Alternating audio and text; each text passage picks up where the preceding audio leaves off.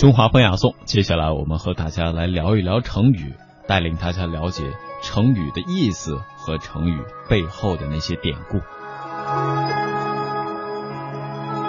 一衣带水。公元五百八十一年，隋文帝杨坚取代北周称帝，建立了隋朝。隋朝建立以后，江南唯一能够和他对抗的，就是位居江南的陈国。隋文帝有志于统一中国，因此他在北方进行了一系列富国强兵的政策。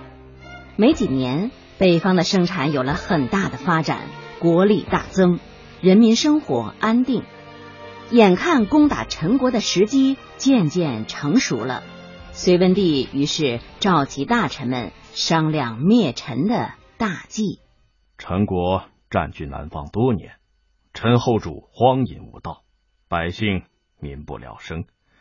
我身为一朝天子，难道就因为有一条像衣服带子一样狭窄的长江阻隔，就不去拯救那里的老百姓吗？可是，我们该如何出兵才能一举攻下陈国呢？陛下。江南的庄稼比江北成熟的早，我们在他们收获的季节扬言出兵，他们一定会放弃农时，屯兵防守。但等他们做好了准备呢，我们却不出兵，这样来几次啊，他们便不会相信了。嗯，好主意。等他们不做准备的时候，我们却真的出兵渡江，这样便可打得他们措手不及。陛下圣明。而且江南的粮食不像我们北方囤积在地窖中，而是囤积在茅草、竹子修建的仓库中。我们可以暗地派人前去放火烧毁它，这样连烧它几年，陈国的财力必然就大大削弱了，灭掉它也就容易的多了。隋文帝采取了大臣的计策，他一面派兵骚扰江南。一面派大臣赶造战船，做好渡江的准备。公元五百八十八年，隋文帝下令出兵渡江灭陈，五十万隋朝大军兵分八路，很快就渡过长江，逼近陈国都城建康。陛下，有探子汇报，杨坚挥师南下，边境告急呀！哼，长江历来被称为天堑。隋军难道能长翅膀飞过来不成？这肯定是手边的将领谎报敌情，想要骗取奖赏罢了。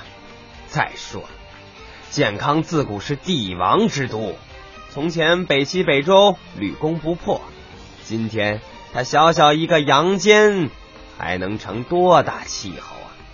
陈后主不管军情，继续过着花天酒地的生活。很快，隋军就包围了建康城。长期没有训练的陈国士兵，一遇到骁勇善战的隋军，立刻慌了手脚，纷纷丢盔弃甲，举手投降。隋朝士兵趁势冲进了皇宫。昏庸的陈后主见到这种情景，吓得连忙拉着宠爱的妃子跳入枯井中躲藏。最后被隋朝士兵给活捉了。说到这个杨坚，他出身名门望族，他的父亲是杨忠，北周的开国功臣，被封为隋国公。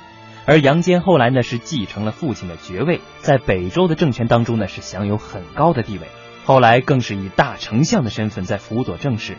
虽说杨坚废除了皇帝，建立了隋朝，但是这个天下呢，仍然是一个四分五裂的状况。国内有北周的残余势力反对，同时呢，南朝的陈国还一直占据着江南，这是杨坚的心头大患。不过，贪图享乐的陈后主最终是被杨坚打败，他也因此完成了统一中国的大业。在我们刚才听到的故事当中，杨坚对大臣说：“我为百姓父母，岂可献一衣带水？”不长之乎？这句话的意思是：难道就是因为一条像衣服带子一样狭窄的长江的阻隔，我不去拯救他们吗？这句话也就是成语“一衣带水”的来源。一衣带水是指像一条衣带那样狭窄的水域，用来形容水域的狭窄，就像是只有一条衣带那样宽。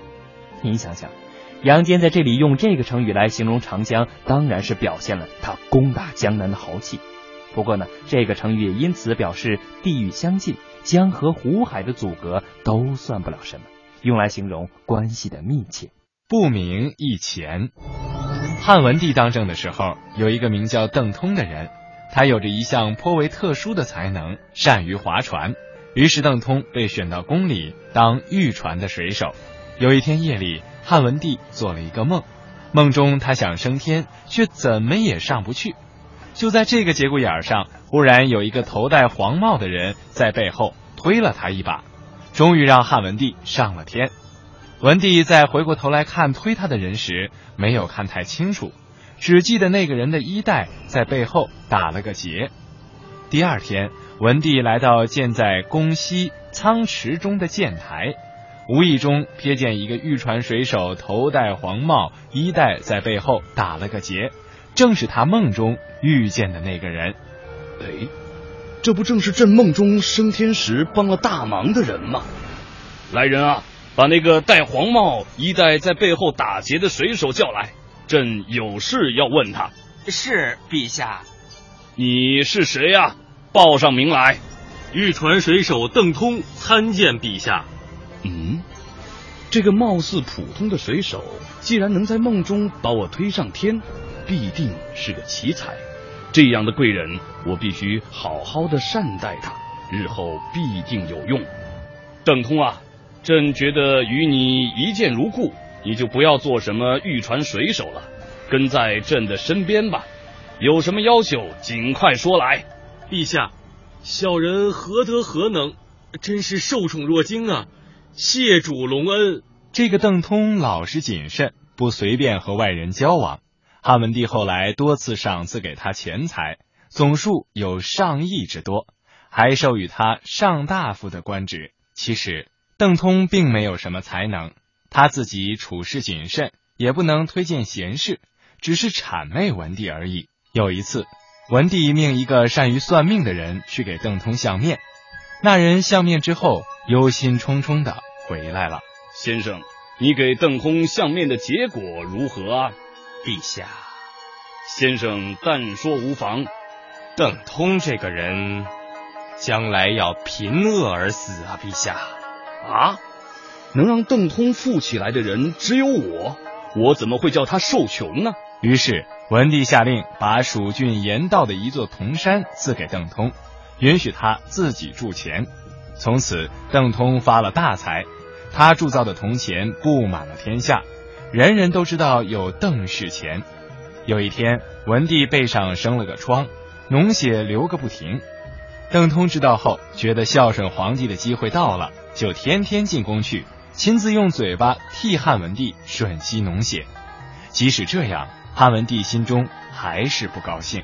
邓通啊，朕问你一个问题：这天下人当中，谁最爱朕呢？陛下，这还用说？没有谁比太子殿下更爱陛下了。后来，太子刘启来看望父皇的病情，文帝就要他吮吸脓血。太子见窗口脓血模糊，腥臭难闻，禁不住一阵恶心，但是又不敢违抗，只好硬着头皮吮吸。可是脸色很难看。后来他听说了邓通经常为文帝吮吸脓血，感到非常惭愧，也因此开始记恨邓通。汉文帝死后，刘启即位，史称汉景帝。景帝即位后，立刻免去了邓通的官职，让他回家闲居。不久，有人告发邓通偷盗境外的铸钱，景帝派人调查，结果确有此事，他就把邓通家的钱财全部没收，邓通顿时变成了穷光蛋，还欠下了好几亿钱的债。最后，还是汉景帝的姐姐长公主记得文帝不让邓通饿死的遗言，赐给他一些钱财。即使这样，官吏们还是马上把这些钱财用来抵债。连一根簪子都不让邓通留下，长公主知道后也颇为无奈，就让手下借给他一些衣食和钱财。就这样，邓通身无分文，一直寄食在别人家里，直到死去。不明一钱出自于《史记》，名呢是占有的意思，而不名一钱就是说一个钱也不占有，比喻极度贫穷。